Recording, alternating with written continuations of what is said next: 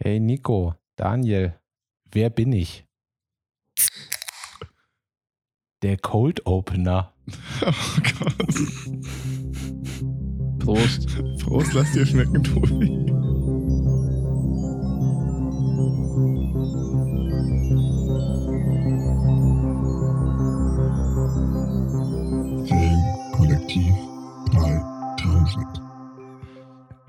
Und damit hallo zu einer neuen Folge vom Filmkollektiv 3000. Ja, für alle, die jetzt irgendwie denken, was zur Hölle labert der da? Äh, ein Cold Opener ist der Teil der Moderation, der vor dem Intro kommt. Und jetzt habe ich ein offenes Bier um 11 Uhr morgens neben mir stehen, was ich natürlich niemals machen würde, wenn ich nicht so einen dummen Gag machen würde. Und wir wissen, Gags, die man erklärt, sind meistens die besten. Ganz genau.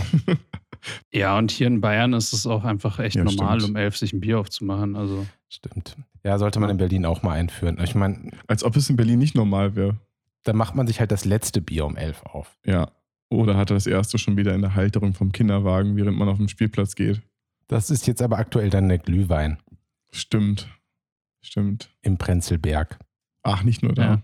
Bei uns auch aber auch überall. nicht, nicht mehr auf öffentlichen Plätzen oder ist es in Berlin äh, noch erlaubt? Noch darf man. Also Ah, noch gibt es halt den Verkauf vor den Cafés und alle bleiben vor den Cafés stehen und äh, schieben sich in Glühwein rein und gehen dann zum nächsten Café weiter und machen es da weiter. Super. Bei uns geht das nimmer. Ich habe heute gelernt, äh, im Prenzlberg ist das der Glühweinstrich. Der beschreibt es aber auch ganz gut. Ich bin immer vorbeigelaufen. Das war wirklich, wirklich so. Vor allem mit dem schummrigen Licht dazu. Ach, es ist herrlich. Alles für den kurzen Kick. Oh ja. Ja. ja. was geht bei euch? Wie habt ihr die Woche gut rumgekriegt? Ja, bei mir war es unspektakulär. Nur gearbeitet, nur zu Hause gesessen. Eigentlich das Gleiche. Es ist echt ganz, ganz schön lame, wenn man in einem Podcast immer drüber reden soll, was einem die Woche passiert ist und man feststellt, ah shit, wir sitzen ja immer noch nur zu Hause und ab nächster Woche wahrscheinlich noch viel, viel mehr. Entsprechend saß ich nur zu Hause und habe Serien geguckt. Und das war's. Aber das ist doch schon mal schön. Was hast du denn für eine Serie geguckt? Ach, nichts Aufregendes. Ich glaube, Sopranos weiter, vor allen Dingen. Das ist ja immer so auf, auf unserer ewigen Liste gewesen. Und jetzt ist mal der Moment, sich an Sopranos ranzuwagen. Gute Idee. Gibt es das irgendwo zum Streamen aktuell oder habt ihr den gekauft? Bei, nee, bei Sky. Ah, okay. Sky Ticket. Das ist, glaube ich, so das Einzige, wofür es sich lohnt, schon dieses Sky Ticket abzuschließen. Wobei wir jetzt auch schon überlegen, ob wir jetzt noch ein Join Plus Abo brauchen für einen Testmonat. Weil aus unerfindlichen Gründen hat Join die Rechte für Fargo. Und es gibt seit dem 10. Dezember die vierte Staffel Fargo auf Join. Ach, krass. Wow. Und genau, deswegen könnte man jetzt einen Testmonat abschließen, die Serie einmal durchbingen und dann ist auch wieder gut. Dann brauche ich den Rest gar nicht. Ja, ich habe auch, ich hatte auch mal ein ähm, Testabo von Join. Eigentlich nur, weil die haben TLC Deutschland mit dabei. Und ähm, Die Band. Ja, genau. Okay. Aber der ein oder andere kennt es vielleicht, TLC. Man weiß zwar eigentlich nie, dass es für The Learning Channel steht, aber die haben halt eigentlich dieses ganze äh, Cringe-TV-Zeug wie, Mhm. wie heißt das, 90 Day Fiancé und so. Mhm. So ganz viele schlimme amerikanische Das steht Formate. wirklich für The Learning Channel? Ja. Wow. Das ist, glaube ich, so die letzte Assoziation, die ich mit dem, mit dem Inhalt dieses Senders haben würde. Ja. Nice. Aber gut, das ist ja so wie History Channel auch nicht wirklich viel His History ist, sondern mehr Aliens und Verschwörungstheorien und so. Ancient Aliens und Vikings. Ja. Ja, und National Geographic ist doch, ich habe das irgendwo mal gesehen, da hat jemand, äh, hat jemand mal so ein bisschen verglichen, eine Doku in eine europäische versus eine amerikanische Doku, so mit National Geographic. Und dann war es halt so, der Style war so, ja, das ist die und die Heuschrecke. Sie wohnt äh, hier und da und macht dies und das und du siehst so lustige Tieraufnahmen. Und in Amerika war es so, this animal could kill, could kill you. It lives in your backyard. Dun, dun, dun, dun, dun. Und du siehst so eine Gottesanbeterin, die so eine Biene knackt oder so. Schwarz-Weiß-Bild, schockierend guckende Ja. Menschen. Genau. Aber Nico, ich sehe, du hast, äh, ihr könnt es jetzt alle nicht sehen, ich kann es aber sehen. Nico hat eine, eine Mütze in Cyberpunk-Farbe auf, aber ich glaube, das ist eher eine, eine Trauerkappe gerade, weil so viel Zeit hat er noch nicht gehabt zu spielen, oder? Oder eine Greenscreen-Kappe. Ja. Ja, nee, die Greenscreen-Kappe, die habe ich hier, die hat mir Sina äh, Mhm. gekauft. ja, ich hätte so gerne Cyberpunk gespielt, aber meine Woche, ich war recht busy. Ich habe die ganze Zeit gearbeitet, äh, Dinge getan, über die ich noch nicht sprechen darf, quasi. Aber du warst draußen. Ich war immerhin draußen. Ähm, es war auch, es hat Spaß gemacht, es war cool. Ähm, leider bin ich halt durch die viele Arbeit auch nicht zum Cyberpunk-Spielen gekommen. Ich habe dann zwar kurze Zeit dieses PS5 Remote Play ausprobiert und es hat lange genug funktioniert, um mir einen Charakter zu erstellen.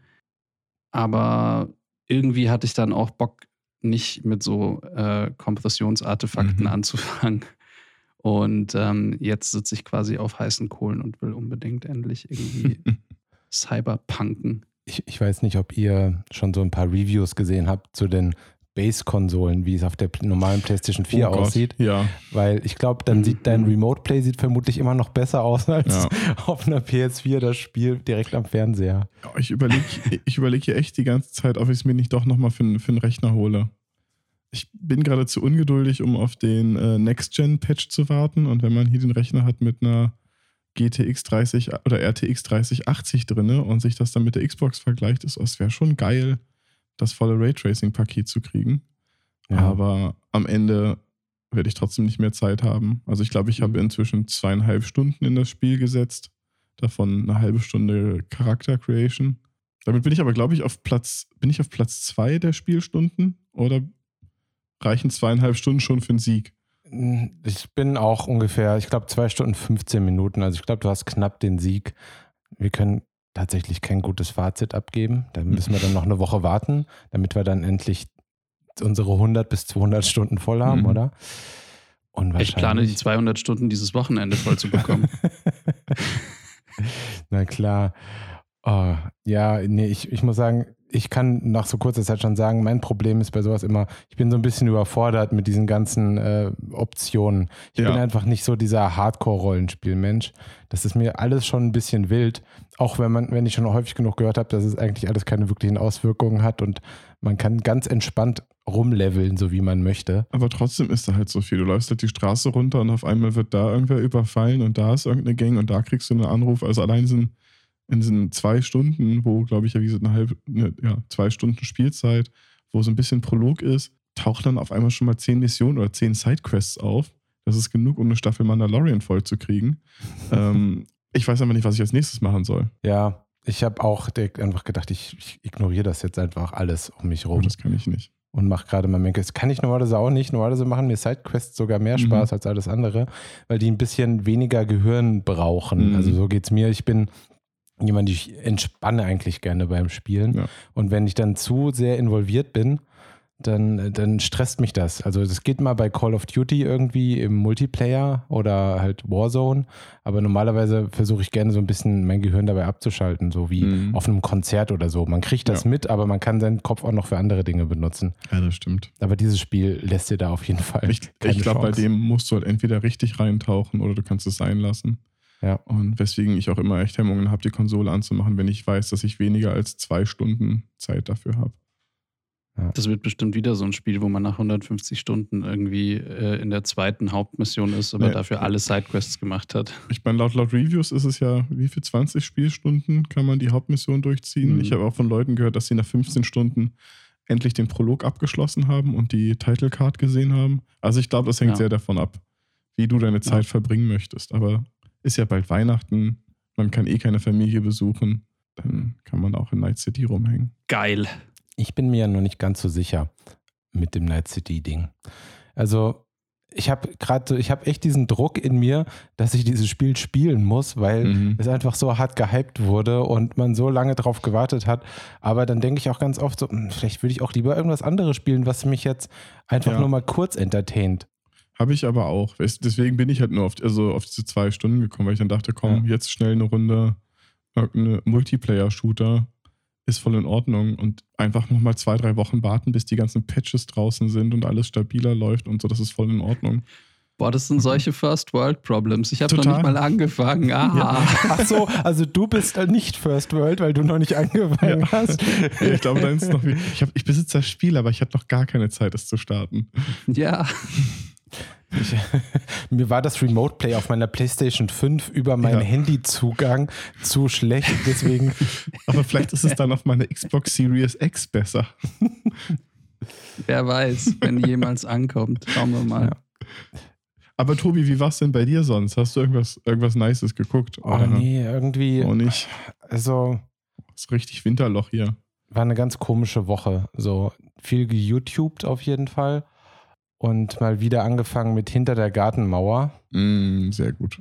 Ich habe mich immer so geweigert, die Serie zu kaufen, weil es sie halt damals auf Netflix gab. Und Mhm. man im, beim, zum Kaufen kostet halt immer noch 19 Euro. Aber gestern war es dann so, nee, ich brauche das einfach in meinem Leben. Ich, ich mag die Serie zu sehr, ich kaufe die jetzt. Welche Sprache guckst Äh, du sie? auf Deutsch habe ich sie okay. geguckt. Das erste Mal auch? Ich glaube, ich habe es auf Englisch und auf Deutsch gesehen. Ich habe es mehrfach schon geguckt. Okay. Aber ich muss sagen, ich finde die Übersetzung der Lieder eigentlich voll Ich schön. finde, äh, Kartoffeln mit was Süßem ist ein sehr schöner. ja, Ist doch Kartoffeln, oder? ja, ja, Ja, auf jeden Fall. das ist ein fantastischer Song. Ist irgendwie so eine Serie, die sehr unbekannt ist. Ne? Daniel, Mhm. du hast sie mir damals empfohlen. Dafür bin ich immer noch sehr dankbar. Gerne. Und ähm, ich kann es echt jedem empfehlen. Also jeder, der, der damit klarkommt, dass es eine anim animierte Serie ist, also Zeichentrick, aber auch so ein bisschen Interesse an so düsteren Sachen, aber auch Mhm. weirden Sachen hat, äh, der kann damit nichts falsch machen. Es ist einfach so, so perfekt.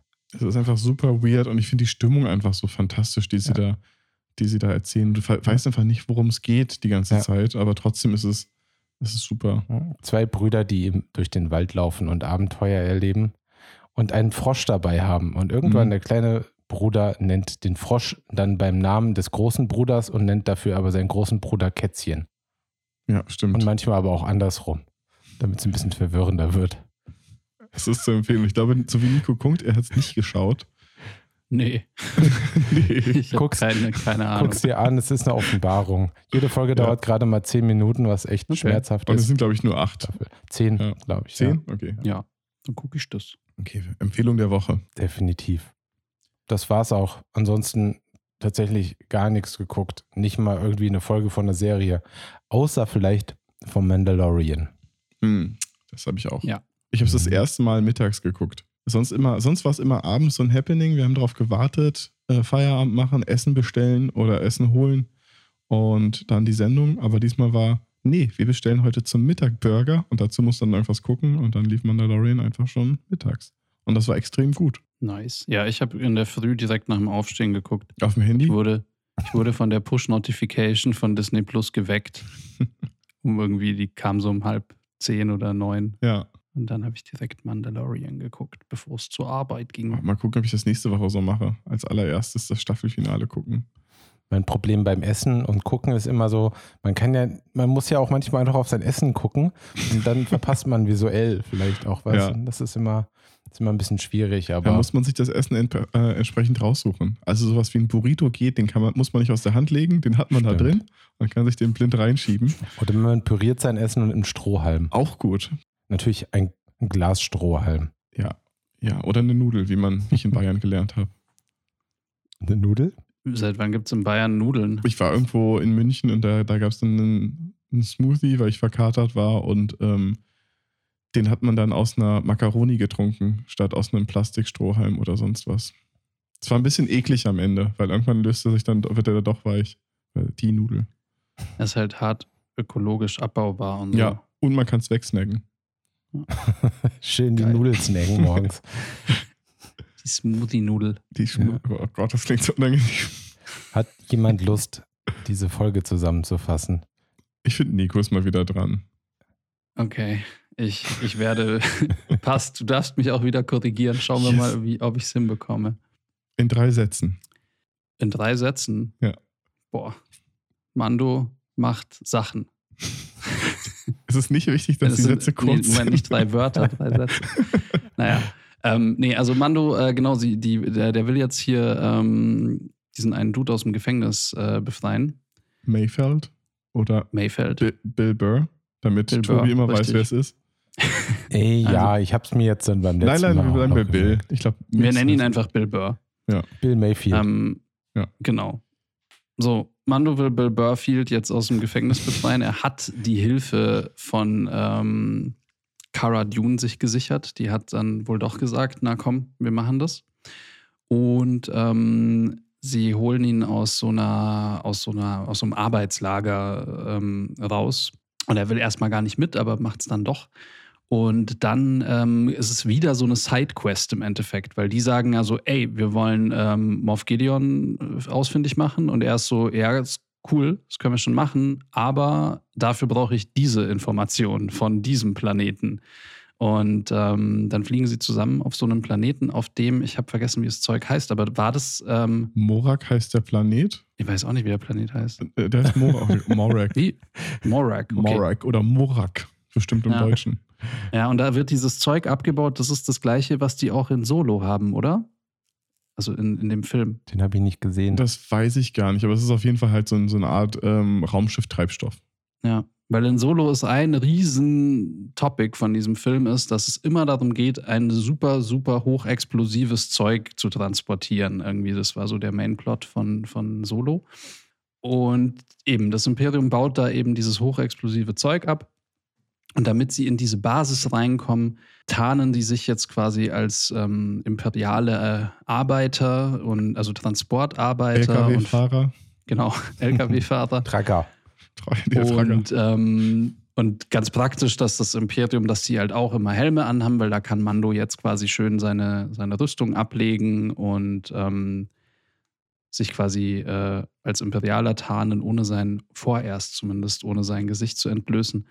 Sie fahren da hin, werden von Piraten aufgehalten, äh, viele Sachen explodieren, Mando kämpft, sie kommen als erfolgreiches Team an, treffen auf den ehemaligen Kommandanten von ähm, Bill Burr, schnappen sich diese Daten, die sie quasi, weshalb sie da angekommen sind und haben dann irgendwie, und, und Bill Burr ist ein bisschen sauer auf diesen Kommandanten und man merkt so, dass er gar nicht so ein krasser Arsch irgendwie oder der typische Kriminelle ist, sondern dass er irgendwie auch sowas wie ein Gewissen besitzt. Also Bill Burr. Und sie kämpfen sich ihren Weg Ja. frei und Kara ähm, und äh, wie heißt die nochmal, die andere Sniperfrau? Fennec. Fennec. Ähm, genau, die helfen denen Sniperfrau. und natürlich äh, Boba Fett ist auch am Start und, ähm, und zusammen quasi äh, ja, brechen sie da aus und äh, entlassen Bill Burr in die Freiheit und dann geht es quasi weiter zu Moff Gideon. Das war der Inhalt. Es war mir ein Vergnügen. Ja, also auf, auf, dem, auf dem Papier. Und jetzt dröseln wir auf, Genau. was das Ganze eigentlich alles zu bedeuten hat, weil es klingt alles ziemlich äh, random und Mhm. unnötig, aber eigentlich ist es total spektakulär. Ja. Ja, ich glaube auch. Also die Folge hatte, ich meine, ich habe das jetzt hier alles so äh, über einen Kamm geschert, weil ähm, klar, ich habe jetzt nur die, die Sachen beschrieben, so die an der Oberfläche passieren, aber Mhm. in der Folge ist eben schon ziemlich viel Subtext und ziemlich viele, äh, ja, emotionale Dinge, glaube ich. Also allen voran quasi das Gespräch zwischen Mando und Bill Burr im, im, im LKW, damit hat es so für mich irgendwie angefangen, wo er im Prinzip sagt: so, ey, was ist das jetzt eigentlich hier so, Mando? Bist du so, darfst du jetzt die, deinen Helm nicht ausziehen und, Mhm. oder darfst du dein Gesicht nicht zeigen? So, wo ist der Unterschied? Was hast du eigentlich für Prinzipien? Was denn das für ein Scheiß? Also, deine ganze Religion macht keinen Sinn. Ähm, und Mando irgendwie sitzt nur da und hält die Klappe, aber man merkt so, dass es, glaube ich, schon anfängt, irgendwie bei ihm auch zu grübeln. So, was Ja. sind das für komische Regeln und Prinzipien? Wer hat die denn? Wer sagt das denn? Und warum muss man das denn jetzt machen? Und so, also. Und ähm, nachdem er dann ja später quasi seinen Helm dann auch abnimmt, glaube ich, äh, passiert da einiges in ihm. Das stimmt. Also, das ist erstmal, der, ich glaube, der wichtigste Punkt bei der Sache ist, es geht halt viel um die, um die emotionale Ebene oder um die, auch ein bisschen sehr viel Philosophie eigentlich so ein bisschen. Also ich finde von gerade von der Figur von Bill Burr, der spricht ja als ehemaliger Imperaler. Er war halt selber an der Front, so wie du es in ganz vielen Kriegsfilmen hast. Ne? Du bist am Anfang, sind immer alle euphorisch und folgen dem her und sind mit dabei und am Ende, wenn dann auf einmal deine ganze Kompanie stirbt oder sonst was und du die Grausamkeit des Krieges mitkriegst, ähm, passiert halt viel. Der ist auf jeden Fall ein gebrochener, gebrochener Mensch, der das alles anzweifelt, der, der irgendwann noch teilweise sagt, dass, es, dass beide Seiten schlecht sind. Die fahren ja dann durch so ein kleines indigenes Volk äh, oder Dorf, ähm, also wirklich von Leuten, die auf diesem Planeten wohnen. Und dann erzählt er ja auch, ach, am Ende ist es egal, ob es das Imperium ist oder die Rebellion, leiden werden immer die, die ähm, Einwohner und so weiter. Also für den, es gibt kein Schwarz-Weiß mehr. Es ist einfach alles schlecht. Und bei diesen ganzen Dialogen ist es halt sehr viel, er stellt halt wirklich alles in Frage.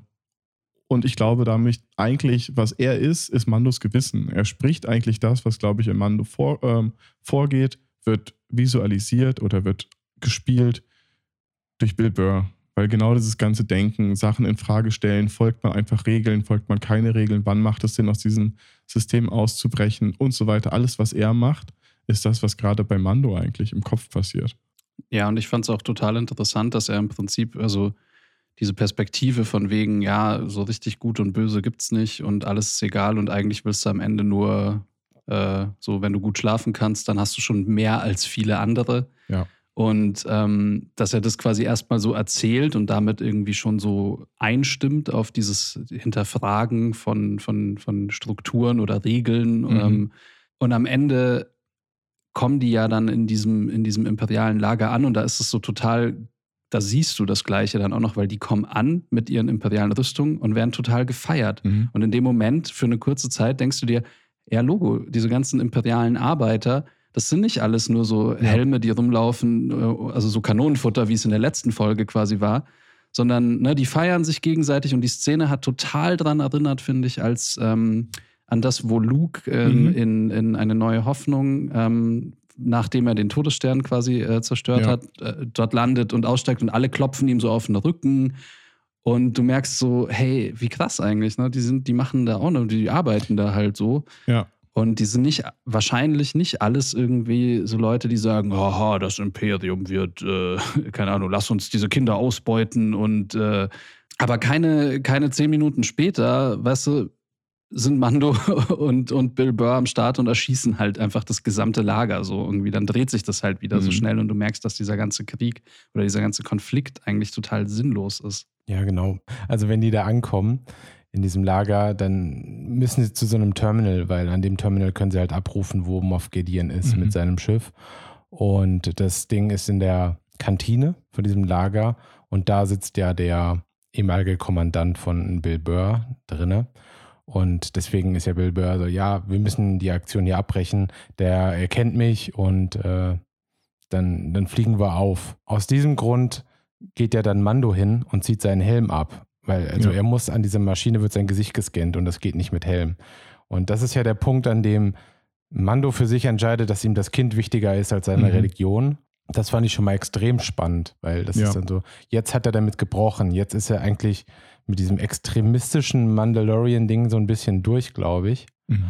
Und ähm, ich glaube, Bill Burr wird aber dann dadurch nochmal stärker getriggert, wenn er dann reinkommt und muss Mando helfen Ja. äh, gegen, ähm, weil, okay, ich muss nochmal einen Schritt zurückgehen. Der äh, Kommandant spricht dann Mando an und der äh, friert quasi ein. Er weiß nicht, was er sagen soll und dann kommt Bill Burr und rettet ihn aus der Situation, sieht natürlich dabei auch sein Gesicht. Und man merkt dann halt sofort, oh krass, der Kommandant erkennt ihn überhaupt nicht. Und dann haben sie auch eine längere Unterhaltung und da werden dann auch Mhm. noch so ein paar Sachen aufgedeckt, wie ja, dass es halt sehr, sehr übel war bei diesem Krieg, bei dem Kampf, an dem auch Bill Burr beteiligt war. Habt ihr, kurz um da reinzugehen, ähm, Battlefront 2 gespielt oder das Buch dazu gelesen? Nein, weder Okay, noch. dachte ich mir. Ähm, weil die sprechen von, von äh, Operation Cinder oder Operation Cinder, keine Ahnung. Das ist, äh, war, war, waren, nur um, um mal diesen Kontext von diesem Kriegsverbrechen eigentlich, um das es geht und was er da verteidigt. Ähm, das war ein Plan vom Imperator, der gesagt hat, für den Fall, dass er stirbt, sollen bestimmte Satelliten dafür sorgen, ähm, dass auf Planeten Umweltkatastrophen entstehen und diese Planeten zerstört werden. Darunter waren auch Planeten vom Imperium, weil er gesagt hat, wenn sie es nicht schaffen, ist das ein Zeichen, dass das Imperium viel zu schwach ist und es muss zerstört werden, damit es danach auf der Asche wieder aufsteht. So ist dann quasi The New Order entstanden.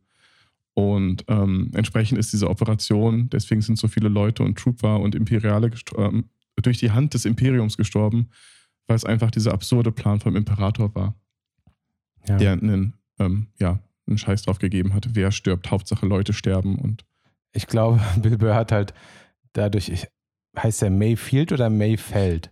Ich weiß es nicht. Es, es schreibt sich ohne I, aber ich weiß, wahrscheinlich Ja. ist es Mayfield. Ich, Jedenfalls, äh, ich glaube, er realisierte in dem Moment auch, dadurch, dass er nicht erkannt wird, dass er vollkommen unwichtig war und dass er Mhm. einfach nur ein, ein Bauer im Schachspiel von dem Kommandanten Ja. war. Und das macht ihn dann, glaube ich, nochmal so richtig fertig. Ja. Und darauf erschießt er den Kommandanten dann auch. Und was ja dann dazu führt, dass sie alle wieder kämpfen müssen. Und äh, dabei finden sie halt noch raus, dass mit dieser Station sie quasi äh, eine riesige Bombe haben, mit der sie noch viel schlimmere Dinge anrichten können als bei dieser Operation Cinder damals. Mhm. Und darauf jagen sie dann das komplette, die komplette Basis in die Luft, wobei natürlich auch wieder Hunderte oder Tausende, was auch immer, von Menschen, die ja eigentlich als unschuldig vorher dargestellt wurden, die da arbeiten in diesem, in diesem Lager, umkommen, was der ganzen Sache natürlich auch wieder einen sehr faden Beigeschmack gibt, aber Ja. halt zeigt, wie grau diese ganze Welt eigentlich ist. Ja, aber das ist dann, das ist genau dieser schwierige Punkt, ne? weil du eigentlich, auf der einen Seite wird es halt dargestellt, nicht alle sind böse und manche sind auch gut und auf der anderen Seite ist es halt, ja, passiert genau das und ich weiß jetzt nicht, das ist ja auch einfach nur die Reflex von, von dem Figur Bill Burr, die sind ja aus der Station schon raus und dann macht, trifft er die Entscheidung, ach komm, ich jag noch diesen Treibstoff hoch, damit diese Station explodiert. Also er ist so der, ich weiß gar nicht, im Rollenspiel wie er chaotisch, chaotisch gut. Gut, aber er macht es ja dann tatsächlich deswegen, weil der Kommandant ihm ja eröffnet hat, hier, ihr seid doch die zwei, die uns irgendwie diesen Treibstoff gebracht haben. Mhm. Damit können wir quasi, den können wir nutzen, um äh, so und so viele Leute irgendwie äh, umzubringen oder irgendwas damit anzustellen. Sagt er ihm doch, glaube ich, irgendwann Ja. während diesem Ja, ja, Gespräch. das meinte ich ja eben. Ja, ja, klar. Ja, ja, eben. Und, und das ist ja, glaube ich, also äh, er sagt ja, er denkt sich ja nicht so, ja geil, lass irgendwie die Basis in die Luft Nein. sprengen, cooler Move. Aber nimmt es halt in Kauf. Er, ja, genau, er nimmt es in Kauf. Also das war, das meine ich ja, das ist halt so, ne, dieses klassische wäre jetzt chaotisch gut, heißt im Grunde genommen ja nur, er verfolgt sein Ziel und geht dabei über Leichen. Also die, die Auswirkungen und der, der Kolla- Kollateralschaden ist ihm völlig egal, sondern Hauptsache, Ja. er macht das. Er sagt ja dann noch, dafür, dass wir dann heute, dafür, um nachts gut schlafen zu können, deswegen macht er das jetzt. Genau. Ja. Und ja, es ist halt auch immer so heftig, ne? Ich bringe jetzt tausende von Menschen um, damit ich nachts äh, einschlafen kann. Mhm. So, es ist tatsächlich sehr nah an der Realität, vermutlich, wie Menschen denken, die äh, Entscheidungen treffen müssen in der Regierung und in Kriegen und so Mhm. weiter.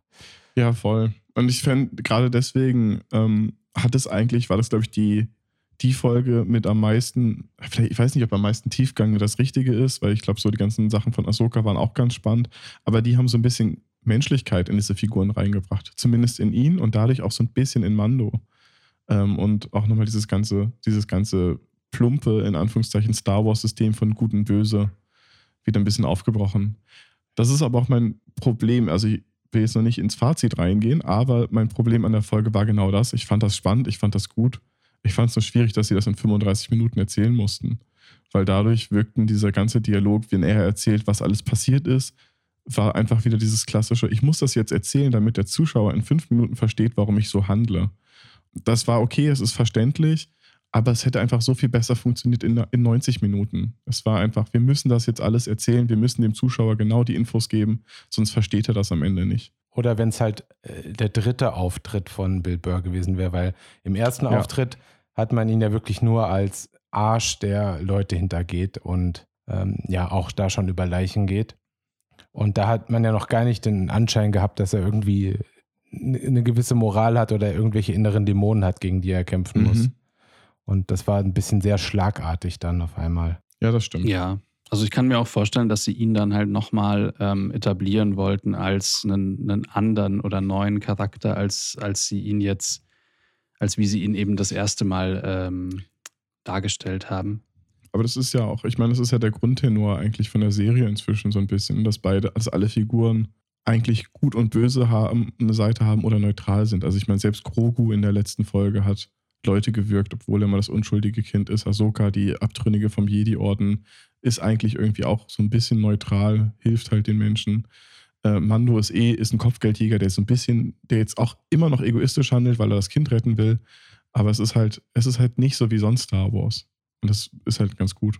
Ja, das stimmt. Aber es ist ja auch so ein bisschen, das deckt sich ja vielleicht auch so ein bisschen mit, ähm, allgemein, sage ich mal, mit dem Storytelling so der letzten zehn Jahre oder 20 Jahre, wie sich das so langsam Stück für Stück entwickelt hat. Weil ich meine, klar, Star Wars hat seinen Ursprung ähm, Ende der 70er und da war Storytelling halt, glaube ich, auch noch also einfacher. Mhm. Also wenn man sich viele Filme anschaut, auch James Bond etc., dann hast du ja da immer dieses, okay, das sind die Guten und das ja. sind die Bösen und die kämpfen jetzt gegeneinander und am Ende gewinnen die Guten und ähm, wenn es ein Typ ist, dann hat er am Ende auch noch die Frau. Und, und es war leicht und das äh, hat man verstanden. Und wenn du dir aber jetzt Filme irgendwie aus den letzten Jahren anschaust, ist es ja immer so, dass man ähm, in der Handlung irgendwie versucht, den Bösen relatable zu machen, dass mhm. du immer als Zuschauer dir denkst, so, ja gut, ich verstehe das schon. Der, also jetzt irgendein plumpes Beispiel, keine Ahnung, ich, ähm, was weiß ich, wenn, äh, wenn der Böse jetzt eben ein Terrorist ist und der macht es, weil seine Familie von irgendwie äh, einem amerikanischen Soldaten umgebracht wurde. Und dann fängst du immer an mit diesem, na okay, klar, äh, Rache ist irgendwie scheiße und mhm. Unschuldige leiden lassen, aber ich verstehe seinen Frust und ja. irgendwie, man, also ne, man versucht dann immer den, den Bösen zumindest, ähm, zumindest ihm die Chance zu geben, zu erklären, wo, warum, warum er das macht, ja. auch wenn man am Ende vielleicht nicht äh, der gleichen Meinung ist. Das stimmt. Wobei ich es immer noch nicht weiß bei Moff Gideon. Weiß. Nee, genau eben. Also ich meine, Moff Gideon ist, wir wissen halt leider noch gar nee, nichts klar. über ihn. Ja. Und im, im Kontrast dazu wäre eben so ein James Bond-Bösewicht oder so ein typischer oder so ein Austin Powers ist ja dann so die Karikatur davon eigentlich, die Bösewichte dort. Also mhm. das, äh, das ist einfach so, ja, öh, ich will die Weltherrschaft an mich reißen. Und genauso plump ist es ja in Star Wars schon auch irgendwie. Es ist so, ja, die dunkle Seite der Macht. Ich bin jetzt halt böse, weil irgendwie die dunkle ja. Seite der Macht. Und ich glaube, jetzt versucht man das irgendwie auch so ein bisschen, ähm, auch diese Jedi-Machtnummer so ein bisschen ähm, aufzuheben und zu sagen, ja, wieso Jedi-Ritter ist ja auch irgendwie nicht richtig, da irgendwie so ähm, total, ähm, ja, fast schon fundamentalistisch so diesem Weg zu folgen, zu sagen, so du darfst keine Emotionen haben, weil Emotionen machen dich irgendwie angreifbar oder so. Ähm, und manchmal ist ja eine emotionale Entscheidung auch die richtige. Und das ist vielleicht auch das, was Ahsoka dann in der Folge meinte, so oder weshalb sie eben jetzt kein Jedi ist. Ja. Ähm, aber sie ist auch nicht böse. So, und das, was weil sie ja hat halt Emotionen. Ja, das, was halt Mando jetzt am Ende macht. Also aus einer rein emotionalen Situation die Entscheidung zu treffen, dass er seinen Kodex äh, über, über Bord wirft, seinen Helm abnimmt. Allein diese direkte Konfrontation, ich weiß, wie fandet ihr dieses, diesen Monolog, den er geführt hat am Ende? Also es schickt ja dann noch die, die Nachricht an Moff Gideon und erzählt ihn und warnt ihn vor und droht ihm so ein bisschen. Ich fand das total furchtbar. Ich auch. Ich fand das ganz richtig. Also mir ist es schon echt so. Also angefangen hat, dachte ich mir, oh, was kommt jetzt? Aber dann ja. war dieser Dialog so unmando. Also es hat so wenig mit Mando zu tun ja. gehabt. Das fand ich, das fand ich furchtbar, dass er dann sagt, es ist das Wichtigste. Du kannst dir nicht vorstellen, wie wichtig, genau. also jetzt so frei er übersetzt ist, mich, ist es. Er ist für mich mehr mhm. als, äh, als du jemals haben wirst oder sonst irgendwas. Das war so, boah, mhm. also hätte er keinen Helm auf, würde ihm jetzt auf jeden Fall die Emo-Strähne quer über dem Auge hängen und mhm. ähm, ja. er hätte eine karierte Krawatte um. Das ist so sinnlos. Also ja, warum auch nee, überhaupt, hat, warum macht er ich das? Fand diesen, genau, das passt einfach so nicht in seine Figur, dass er ihm jetzt anfängt zu drohen und ähm, das ist, das ist eben genau, warum? Also, was ist seine Motivation? Außer natürlich, die verfolgen jetzt einen Masterplan, das ist eine kluge Falle oder sowas, was sich in der nächsten Folge rausstellt. Aber ansonsten ist es einfach nur so ein, so ein Bully-Ding. So, ey, du warst gemein, ich komme jetzt und ich hau dir auf die Fresse, pass auf. Mhm. Das ist, es hat einfach ja. kein. Ich, ich, hoffe, die machen so irgendwas raus, sonst hätten sich bitte also, diese Stelle streich, äh, sparen sollen. Total. Nee, es hat echt überhaupt nichts mit seinem Charakter irgendwie so zu tun. Er ist ja sonst auch nicht irgendwie ein er redet Mann viel. vieler Worte. Ja. Und, und da eben, also es war einfach so total cringy. So, du schaust dir das an, denkst dir so, hä, was, was soll denn das jetzt? Einerseits gibst du einen Vorteilpreis, weil ich meine, die, wusst, die wissen, wo der ist. Das heißt, jetzt gibt es schon mal keine Möglichkeit, einen Überraschungsangriff zu starten, mhm. so, weil Gideon weiß, die kommen. Mhm. Vielleicht, also eigentlich, ich weiß ja nicht, wie Star Wars irgendwie funktioniert, aber ich meine, wenn der jetzt sagt, ey, wir kommen, dann kann Gideon doch seine Position ändern? Ich, ich, glaube, ich glaube, mit dem Schlüssel, den sie haben, können sie ihn quasi die Position abrufen, oder? Ja. Ja, aber dann tut er halt seinen komischen Transistor, äh, ja, ja. Transmitter äh, irgendwie ausschalten oder was ja. weiß ich. Also es ist so, ich verstehe wirklich den Beweggrund. Es ist ein taktischer Nachteil. Es ist nur so ein Mimimi, äh, du hast mir meinen Freund geklaut, ich komme jetzt und hau dich. Ja. Aber ja, Also ich ich habe halt so ein bisschen albern. Angst, dass es am Ende einfach nur so ein Cliffhanger und Teaser für die nächste Folge sein sollte, damit jetzt, damit man sich freut und weiß, oh, nächste, nächste Folge, da hauen die sich auf den Kopf. Ähm, aber ja, die müssen einfach eine andere Erklärung haben, sonst wäre es einfach echt bitter. Ja, nein, aber auch, auch der Gesichtsausdruck dann am Ende von Gideon, der hat ja besorgt geschaut. Ja. Und das fand ich hat auch überhaupt nicht Nee, gepasst, stimmt, weil stimmt. Gideon ist doch eigentlich dann so, der wird sich halt wahrscheinlich denken, so, komm halt, du Wichser, so irgendwie. Äh, Ich meine, äh, war der irgendwann jemals irgendwie besorgt oder nicht von sich selbst einfach krass überzeugt? Und nur weil jetzt Mando anruft und sagt, ich komm und hau dich, das reicht schon, um Gideon irgendwie da äh, besorgt gucken zu lassen? So, nee. Ich habe immer noch Probleme, ihn und Gustavo Fring nicht als eine Figur zu sehen, deswegen kann ich es dir gerade nicht, nicht, nicht beantworten, weil da ist er einfach der krasseste. Ja. Ja, und Gustavo hat auch nie besorgt geschaut und der hat krasseren Scheiß ähm, mit sich, also hier durchmachen müssen. Der hat sich dann halt mal die Brille geputzt, Ja, stimmt. wenn er Ja. wütend war. Ja. Ähm, ich glaube, das war so ein bisschen auch wirklich, um wieder den Anschluss zu bekommen an äh, von der Folge davor an die Folge, die jetzt kommt. Ich, mir hat die Folge ja, und ich komme jetzt tatsächlich schon zum Fazit ein bisschen. Ähm, mir hat die Folge sehr gut gefallen. Ich fand die nur, und natürlich kann sie nur an dieser Position sein in der Geschichte, Mhm. aber trotzdem fand ich, hat sie ein bisschen die Energie ausgebremst. Ja. Weil ich hatte jetzt ehrlich gedacht, jetzt kommt so eine zweiteilige Folge, die eine komplette Story hat. Und dadurch, und das war aber so ein komplett eigenes Ding, was irgendwie so losgelöst ist, dass es halt die, die Main Story eigentlich voll ausgebremst hat Mhm. jetzt wieder. Das fand ich ein bisschen schade. Also ich Ja. kann damit total leben, aber rein storytechnisch war das irgendwie komisch. Ich fand auch, also ich fand die Story, äh, die Folge an sich gut, aber ganz ehrlich, wenn ich mir das jetzt die ganze Staffel als Einheit betrachte, ne, das wäre für mich so Folge 4, 5 gewesen. Die hätten die Spinne rausmachen können, die hätten irgendwelche anderen Sachen rausmachen können. Aber das wäre schöne, ein schöner Turning Point in der Staffel gewesen, wo du dann auf einmal, ähm, wo es eine andere Dynamik wieder gekriegt hast. Und also diese letzten vier Folgen, warum waren das nicht die ersten vier Folgen oder sowas? Also einfach vom, vom Pacing. Es ist einfach so viel schneller und es ist so viel mehr passiert und es, es spitzt sich langsam zu. Aber ich finde, das hat einfach zu lange gedauert. Oder vielleicht hätte man es irgendwie in einer Parallelmontage erzählen können mit irgendwas anderem. das macht man da ja nicht. ja, ich weiß, aber das hätte halt so ein bisschen Ja. die Hauptstory noch mit eingebracht und das fand ich ein bisschen, das fand ich ein bisschen schade, dass es halt ja so gar nicht, ist ja, Mhm. hat ja nichts damit. Ja, wahrscheinlich hat irgendwie in der Zwischenzeit ähm, Grogu einfach noch mehr Stormtrooper auseinandergenommen. Grogu hat man in dieser Folge gar nicht gesehen, Das was auch stimmt. schon was ganz Besonderes war. Was Ja. mich jetzt auch vor, vor großen Herausforderungen für die Podcast-Cover-Folge, äh, für die, die Po- Podcast-Folgen-Cover meine ich natürlich, äh, setzt. Mal gucken, was wir am Ende hier zu der Folge haben. Wie fandet ihr, um nochmal einen Teil, den wir komplett ausgelassen haben, der einen, naja, ein paar Minuten gefüllt hat, wie fandet ihr diesen Moment mit den Piraten? Dieses, ja, Hordending, er steht da oben drauf und es kommt eine Welle nach den anderen von Piraten und mit jeder Welle ist es mehr. Ich fand es eigentlich mal ganz schön, es war halt ein anderes Setting, das fand ich ganz interessant. Es war nicht im Weltall, sondern wir standen auf einem Fahrzeug, was gefahren ist und er hat gegen Leute gekämpft und er hatte kein Beskal an. Ja, das fand ich einen interessanten Aspekt eigentlich. Also ich, mir war es ehrlich gesagt fast ein bisschen zu viel. Also Ja. irgendwie eine äh, Welle weniger hätte es auch getan, so um den, das inhaltlich rüberzubringen.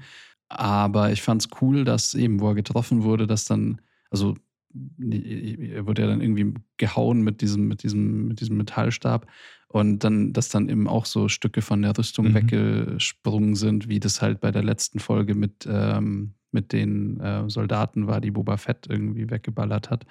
Ja, eben, das fand ich spannend, halt irgendwie so zu sehen, so, okay, wie schlägt er sich mal ohne seine Rüstung? Und ähm, das hat ja ganz gut geklappt. Aber es war mir auch ein bisschen, also zu lang. Also ich glaube, eben zwei Piratenwellen hätten es auch getan. Mhm. Die dritte war dann irgendwie so, ja, okay, und jetzt sind da irgendwie noch mehr und noch mehr und noch mehr. Klar, die wollten halt irgendwie dann diesen Moment am Ende haben, wo die, ähm, wo die TIE Fighter halt irgendwie Ja. zur Unterstützung kommen. Und dafür hat es dann schon geholfen, aber dann hätten sie vielleicht die mittlere Welle auslassen können oder so. Und dafür vielleicht noch irgendwie irgendwas anderes erzählen. Mhm. Ja, ich glaube, es war vor allem einfach nur Bild ab, damit die einfach mehr gefeiert werden können. Aber ich, ich fand es ich, ich fand's zu lang. Also mir jetzt zu viel Zeit. Ja, Ja. ich fand, es hat halt so ein paar Momente gehabt, an denen ich äh, ein bisschen irritiert war. Zum Beispiel, wenn er halt voll auf die Bremse tritt bei dem Fahrzeug Und man denkt, okay, die stehen jetzt, aber dann fahren sie halt eigentlich trotzdem mit der gleichen Geschwindigkeit wieder weiter. Das war so Mhm. äh, einfach nicht, es hat sich einfach nicht so gut transportiert irgendwie, finde ich, wie dieses, wenn er voll abbremst oder voll Gas gibt oder irgendwie sowas. Also rein, rein technisch. Was, ähm, was sagt ihr denn insgesamt zum technischen Aspekt dieses Mal? Die eine Stelle, die haben wir gar nicht besprochen, weil sie storymäßig nicht groß wichtig und nicht wirklich besprochen. Aber ich war wieder beeindruckend, äh, beeindruckt, wie gut dieser Roboter ganz am Anfang funktioniert hat. Auf dem, äh, da auf diesem Planeten, wo, wo Bill Burr den, ähm, die TIE Fighter da zerlegt. Das ist quasi der, was war denn das, Gefängniswärter Ja. oder was auch immer. Der sah Genau. so ein bisschen aus wie die, wie die K2SO-Einheit, also der aus Rogue One. Aber der war einfach fantastisch gemacht. Also der war super integriert. Der war von dem Detailgrad extrem gut und ich glaube, das war so mit mein, mein Lieblingselement. Also einfach wirklich müsste ich jetzt rausholen. Das, oder im VS Award wäre es dann äh, Best 3D-Model in, in der Folge auf jeden Fall das Ding. Der war super. Und dafür, dass er nur, weiß ich nicht, wie viele Minuten, der hätte vielleicht eine Minute Screentime oder sowas gehabt. Ich habe tatsächlich kaum Erinnerungen an, an den, was eigentlich ein sehr gutes Zeichen ist. Mhm. So, mir ist auch überhaupt nichts aufgefallen. Für mich war das einfach der Gefängnisroboter. Ja. Klar, dann habe ich nie Ja. in Frage gestellt, dass der da jetzt steht und dem gleich mit dem Elektrostab einen über den Kopf zieht, wenn er sich nicht bewegt. Mhm. Ich fand den auch extrem gut. Also, was mich aber so ein bisschen rausgeworfen hat am Anfang war, ähm, ich fand, man hat total ähm, diese Lightstage gesehen. Mhm. Also, weil die haben da so Müllberge quasi aufgeschüttet ähm, im Studio, um, wo, womit halt die Arbeiter äh, so interagieren können. Ja. Und man hat, finde ich, voll gesehen, dass da keine Tiefe war dahinter. Also dahinter war quasi direkt die Lightstage und diese großen, hohen, ähm, gemoddeten AT-ATs, die irgendwie so in der Ferne standen. Kurz nochmal den, den äh, Zuhörerservice zu bieten. Lightstage heißt. Ja, äh, Lightstage, das ist im Prinzip eine ganz, ganz große Wand aus LEDs, also wie, wie ganz viele Monitore zusammengeschaltet, auf die man dann einen Hintergrund ähm, projiziert, beziehungsweise mit der man den Hintergrund darstellt. Und das ist ja so eine Technik, die beim Mandalorian ganz viel eingesetzt wird, wo man mit einer Game Engine, also in dem Fall die Unreal Engine, ähm, den Hintergrund vorbaut und dann grob vereinfacht gesagt äh, den Hintergrund einfach perspektivisch mit der Kameraposition verschiebt. Also quasi Ersatz für ein Greenscreen. Ja. Oder Bluescreen. Genau. Und es ist, also es ist halt super toll, wenn man halt schon das richtige Licht hat und es erleichtert einem halt so ein bisschen im Nachhinein die Arbeit. Und es funktioniert auch extrem gut ähm, in, in vielen Fällen. Also ähm, gerade äh, diese Landschaften auf Tatooine oder so, Wahnsinn. Also die haben richtig gut funktioniert, finde ich. Ähm, aber jetzt eben diesmal habe ich halt ähm, auch gar nicht bewusst, sondern da, da wurde mein Auge irgendwie einfach hingelenkt und ähm, ich fand, in der Bewegung hat man Mhm. halt schon das Gefühl gehabt, dass hinter diesem Müllberg, dass ich auf eine flache Wand gucke. Also ich weiß Ja. nicht, ob die da nicht genug Parallaxe reingebaut haben. Ähm, Parallaxe ist die Verschiebung von, also die optisch wahrgenommene Verschiebung von Gegenständen, je nachdem, wie weit die weg sind. Ähm, und genau, und dadurch, ne, durch diese Verschiebung kriegt man normalerweise halt diesen tiefen Eindruck rein, aber der war da halt nicht. Ich habe mich ja so ein bisschen gefragt, ob es wirklich eine virtuelle Umgebung war, in dem Sinne eine Lightstage. Oder ob es halt ein Greenscreen oder sowas war, der, weil das halt so krass verlängert wurde. Ich kann mir nicht vorstellen, dass die Stage zum Beispiel so hoch war. Also das, man hat teilweise Shots, die so weit weg sind und man so viel von der Umgebung sieht, dass man das schon sehr, sehr nach oben verlängern musste. Und dann ist für mich wieder die Frage, lohnt sich das noch? Aber du meinst dann die, äh, die späteren Shots auf, auf, auf dem Planeten, auf Morak, oder? Ich meine auch, ganz am aber auch Anfang ganz am auch? Anfang auch auch? einmal. Okay. So, so Ja. einfach weil es so weit war. Natürlich kannst du auch dadurch, wenn du gerade wenn du mit einer LED-Decke auch arbeitest, kannst du das natürlich auch darstellen ohne Probleme. Ist dann halt immer die Frage, wie, wie viel reelle Auflösung du noch benutzen kannst, weil diese Mhm. Decke ja ne, einen anderen Winkel hat und dadurch fällt ja relativ viel weg. Da war jetzt irgendwie, ohne jetzt zu tief ins Detail zu gehen, hat das Mhm. natürlich auch seine Limitationen da. Das fand ich in der ersten Staffel, hatten sie, hat man teilweise nur gemerkt, dass die Stage relativ klein war, weil er jede Einstellung war eigentlich, man sieht die Figur, er läuft drei Schnitte, Schritte, Schnitt, er läuft wieder drei Schritte, Schnitt. Ich glaube, jetzt ist das alles ein bisschen größer, aber man hat halt einfach gemerkt, dass sie in einer Box stehen, die limitiert ist und dass sie jetzt nicht zehn Minuten durch eine Landschaft laufen können, weil die einfach nicht existiert. Ähm, aber deswegen, gerade für solche Umgebungen, wo, wo die Figuren sich nicht viel bewegen und statische oder einfach ja, Dialogse Dialogsequenzen, für sowas bietet sich das natürlich dann eigentlich mal an. Ja. Ja. Also die Limitation an sich ist aber, glaube ich, auch gar nicht das, was mich stört, weil ich meine, das hast du im Prinzip ja auch, äh, wenn du im Studio drehst, also in einem ganz normalen Studio auch. Und selbst wenn du mit Greenscreen drehst, ähm, hast du ja, also ist das Studio ja irgendwie auf eine gewisse Fläche limitiert, Mhm. die klar unter Umständen schon deutlich größer sein kann als, äh, als jetzt irgendwie diese Lightstage, aber eben, also die, die Lightstage, die die haben, ist ja schon relativ groß. Und ähm, und so klaustrophobisch hat sich das für mich nie angefühlt. Also eben, also ich glaube auch gerade diese, eben diese Shots auf Tatooine und so weiter, wenn du dann die Umgebung, äh, die du halt darstellst, eh öffnest, dann ist es Mhm. ja genau ähm, der große Vorteil, dass du halt den Eindruck erwecken kannst, du seist irgendwie eben in einer Wüste, obwohl du irgendwie in einem, keine Ahnung, 20 Quadratmeter oder 30, Ja. 40 Quadratmeter äh, Cube stehst. Aber ich weiß nicht wieso. Normalerweise funktioniert es ja auch total gut. Da hat es mich Mhm. rausgeworfen. Also da, da habe ich es gesehen. Ich weiß, ich habe auch kein, also ich weiß auch gar nicht sicher, ob die das in diesem LED-Links gedreht haben, Das aber ich gehe mal davon aus, weil Es sah total danach aus. Es Also, ist aber auch immer eine schwierige Umgebung, wenn du, wenn du eigentlich nichts siehst außer Himmel und Horizont. Also das ist ja auch, wenn du so irgendwas drehst, dann das kann ja gar nichts passieren. Also du siehst einen Hügel und hinter dem Hügel stehen jetzt nicht nur Laternen oder irgendwas, sondern danach ist einfach, ist einfach Weite. ja. Und ähm, das kann es natürlich auch schwierig machen. Ja, ich glaube, es hat vielleicht auch was damit zu tun, dass diese Müllberge, ähm, aber es ist auch nur eine Vermutung, ähm, dass die relativ nah an der, ähm, an dem Screen standen, weil, also die haben ja zum Beispiel diese Bar ähm, in der ersten Staffel und in der zweiten haben sie wahrscheinlich genauso gemacht. Also auf Tatooine ähm, diese, diese Kneipe, Ja. Ähm, beziehungsweise Quatsch, nicht auf Tatooine, sondern ähm, anderer Planet. Ja, da wo er den Auftrag kriegt. Genau. Ähm, die war ja auch in der Light Stage gedreht und ähm, ist ja auch so, dass sie dann halt die, die Theke als Bühnenelement hatten und die Wände und Gänge Mhm. hinten ähm, äh, Teil dieser Light Stage waren oder dieser Hangar, wo wir das letzte Mal in der ersten Staffel Bill Burr gesehen haben. Ähm, Stimmt, ja. Bevor sie dann irgendwie in dieses Gefängnis fliegen, als er quasi den, als Mando den Auftrag bekommt, die aus dem Gefängnis rauszuholen und da ähm, in diesem Hangar sind. Ähm, der war ja auch in der Lightstage gemacht und da war aber der Hintergrund extrem defokussiert.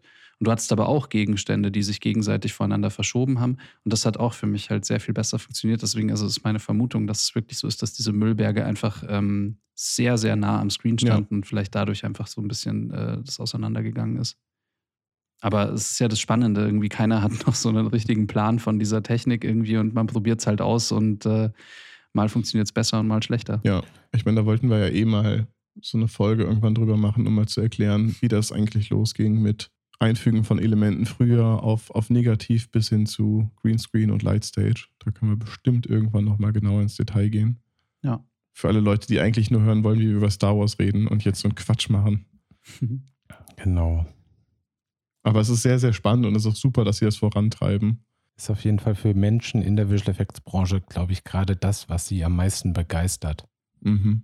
Und für Schauspieler auch. Also man hört ja sehr viel positives Feedback dann, ähm, weil du einfach nicht mehr als, als Superheld in, einer grünen, in einem grünen Studio stehst und dir vorstellen musst, was passiert, sondern endlich, endlich siehst du wieder, wo du spielst. Und es ist deutlich mehr. Also es fühlt sich ein bisschen theatermäßig an, habe ich gelesen von vielen, weil sie meinen, es ist eine Kulisse. Aber trotzdem bist du halt in der Umgebung, in der das spielen soll. Und ich glaube, das hilft allen am Ende. Aber es ist halt im Gegensatz zu 3D, was ich will jetzt nicht alle Visual Effects Artists damit reinnehmen, aber die meisten Visual Effects Artists, ich äh, eingerechnet, war nie besonders begeistert davon und hatte auch keine große Lust an 3D-Sachen zu arbeiten. Das war eine Technik, die interessant für die Zuschauer war, aber nicht unbedingt für die Leute, die daran gearbeitet haben, weil für uns war es einfach nur Aua im Popo. Mhm. Und mit, mit 3D meinst Ich meine du jetzt Stereo. Stereoskopie, oder? Genau, Ja. Stereoskopie. Das, was der Volksmund als 3D bezeichnet. Genau, deswegen, ich spreche hier zum Volksmund. er ist einer von denen. Richtig.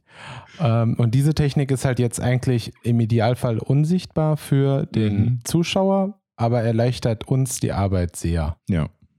Verlagert unsere Arbeit eigentlich nochmal einen ganz anderen Punkt, weil du auf einmal nicht nur Postproduktion bist, sondern eigentlich müssen ja jetzt die Umgebungen stehen, bevor sie überhaupt drehen, was auch für einen Regisseur mal was ganz anderes ist.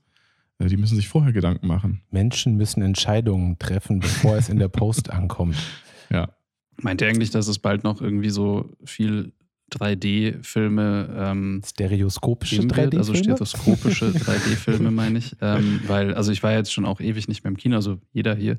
ja. Ne? Und ähm, aber ich habe auch so das Gefühl, dass der Hype einfach so total abgenommen hat, weil ich meine, klar, der Hype war groß, als irgendwie das, die Technik neu war mit Avatar und wo man eben auch noch, aber ich meine, da können wir auch fast eine extra Folge zu machen, Mhm. aber wo man eben noch mit zwei Kameras gedreht hat und irgendwie irgendwann wurde es ja dann so, dass man die Sachen nur noch im Nachhinein angepasst hat, irgendwie möglichst billig, damit man halt die Kinokarte irgendwie Ähm, drei, ja, vier ja. Euro teurer machen kann.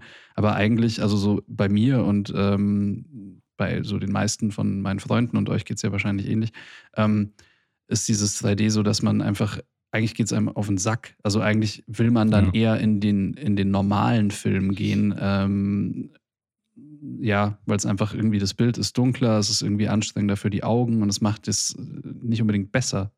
Ja, also ich glaube, man kann das ganz gut daran sehen, ähm, wenn man in den letzten drei Jahren einen Fernseher gekauft hat, einen neuen, dann, Mhm. dann kann man sehen, wo der Trend hingeht. Es gibt nämlich kein 3D mehr Genau. im Fernseher und daran kann man sehen, dass es, das Interesse ist weg. Ich hatte das beim letzten Projekt an einem, an, an, an einem Animationsfilm, ähm, der jetzt, der dieses Jahr rausgekommen ist, hatten wir genau das Problem. Der sollte, also wir haben eigentlich haben wir komplett auf einem Auge gearbeitet, also 2D. Ähm, aber er sollte trotzdem am Ende 3D existieren, gerade für den Markt. Und im asiatischen Markt ist es noch sehr viel verbreiteter. Aber das Problem war, wir hatten arge Probleme, Screens, also nur Monitore oder Fernseher oder sonst was zu kaufen, damit wir uns das überhaupt in Stereo angucken konnten. Also es war fast unmöglich, wie Tobi schon sagte, diese Technik überhaupt für zu Hause zu kaufen und damit zu arbeiten. Und das ist definitiv das Zeichen. Also es wird ein Kino-exklusives Ding bleiben. Zu Hause, kein Mensch will sich zu Hause über seine Brille noch eine andere Brille setzen, Mhm. äh, nur um auf einem kleinen Screen 3D-Effekte zu sehen. Es, es kommt ja auch kaum was raus bei der Tiefe. Und fürs Kino als Event, ja, ich glaube, das ist eh nochmal ein komplettes Thema für sich, was wir vielleicht, falls wir die Zeit haben, in einem Jahresrecap nochmal besprechen könnten. Was passiert mit Kino und ähm, wo geht Kino hin? Und ich denke aber mal, das wird einfach weiter in diese Event-Richtung gehen, je mehr Streaming wir haben. Und dann finde ich, in bestimmten Fällen kann 3D und Stereo funktionieren. Ich mag es manchmal ganz gerne bei Animationsfilmen, aber bei allem anderen ist es für mich Quatsch. Ja, bei Animationsfilmen sieht es in der Regel dann auch besser aus, weil du eben noch dieses äh, echte 3D Ja, hast, genau. weil du quasi zwei wirkliche Perspektiven äh, darstellst, wohingegen ja die ähm, echt gedrehten Filme im Nachhinein quasi nur ausgeschnitten und verschoben werden. Dann hat man halt diese Pappaufsteller-Optik Ja, irgendwie, von der man so oft hört. Und immer noch ein Problem halt auch im Kino ist auch, dass diese Projektoren häufig schlecht eingestellt sind Mhm. und man sehr viele Artefakte hat und man nie genau weiß, woran es jetzt liegt, was jetzt das Problem ist. Ist die Brille ein bisschen kaputt? Ist die Projektion falsch? Haben sie es vielleicht tatsächlich schon äh, in der Postproduktion nicht richtig genau gemacht, was im seltensten Fall der Fall ist, weil so viele Leute sich angucken und diese Artefakte häufig danach erst passieren. Aber allein das nimmt halt schon den Spaß an der ganzen Sache, wenn du super viel Rumgeflacker siehst oder Doppelbilder und so weiter. Das ist ein Albtraum. Boah, und funny Story dazu: Werbung im Kino bei einem dieser 3D-Filme, die meistens halt echt billig produziert wird, wo Leute dran arbeiten, die keine Ahnung haben, wie es eigentlich funktioniert. Und ich meine, da war mal irgendwie so eine Bierwerbung, also ist jetzt nur ein Beispiel, da gibt es genug schreckliche. Ähm, und also der Zuschauer ist quasi in dem Bier drin, in dem Bierglas Nice. und da sind so Kohlensäurebläschen, die quasi äh, in 3D also rausgekommen sind. Und ich habe so instant Kopfweh. Ich dachte, ich krieg echt fast irgendwie so einen epileptischen Anfall davon. Ich saß drin und ich, diese komischen Kohlensäureblasen waren irgendwo in meinem Gehirn drin und es hat wirklich wehgetan. Also ich musste die Augen zumachen, weil es einfach zu Das ätzend heißt, war. man kriegt von dem Bier schon Kopfschmerzen, bevor man es getrunken hat. Das ist vielleicht nicht die beste Werbung. Nicht unbedingt. Ja, ich, ich weiß, was du meinst. Es ist echt, es ist schwierig. Diese Technik wurde von vielen einfach nicht richtig verstanden. Sie wurde dann einfach genutzt, ähm, um sie zu haben und dann ist gut. Aber sind wir eigentlich jetzt darauf gekommen, weil wir die Folge so gut fanden oder so schlecht fanden? Wir haben über virtuelle. Produktion gesprochen Ja, ja. und äh, Auf einmal. waren dann auf einmal weg. Aber hey, jetzt, jetzt wissen wir alle mehr, ne? Ja. Genau. Das könnte euch passieren, wenn wir in die falschen Themen abdriften und die ganze Zeit nur über technischen Kram reden. Ja. Dabei war Ja. das sehr oberflächlich noch. Aber dann machen wir einfach mal bald irgendwelche ähm, Nerd-Folgen zu Ja. technischen Themen, weil dann, dann müssen wir auch nicht mehr so Mhm. viel abschweifen. Ja. Nutzt alle Kanäle, um uns Fragen zuzuschicken, wenn euch Sachen interessieren. Man kann vielleicht zu gegebener Zeit auch dann auf Instagram mal eine Fragerunde in einer Story machen, Mhm. Falls jemanden schon mal irgendwas so richtig interessiert hat und er wollte es wissen. Zum Beispiel, ist Jo- Scarlett Johansson nett in echt? Kann ich nicht beantworten. Stimmt, das sind, das sind auf jeden Fall die klassischen Fragen. Mit welchen Stars hast du schon gesprochen?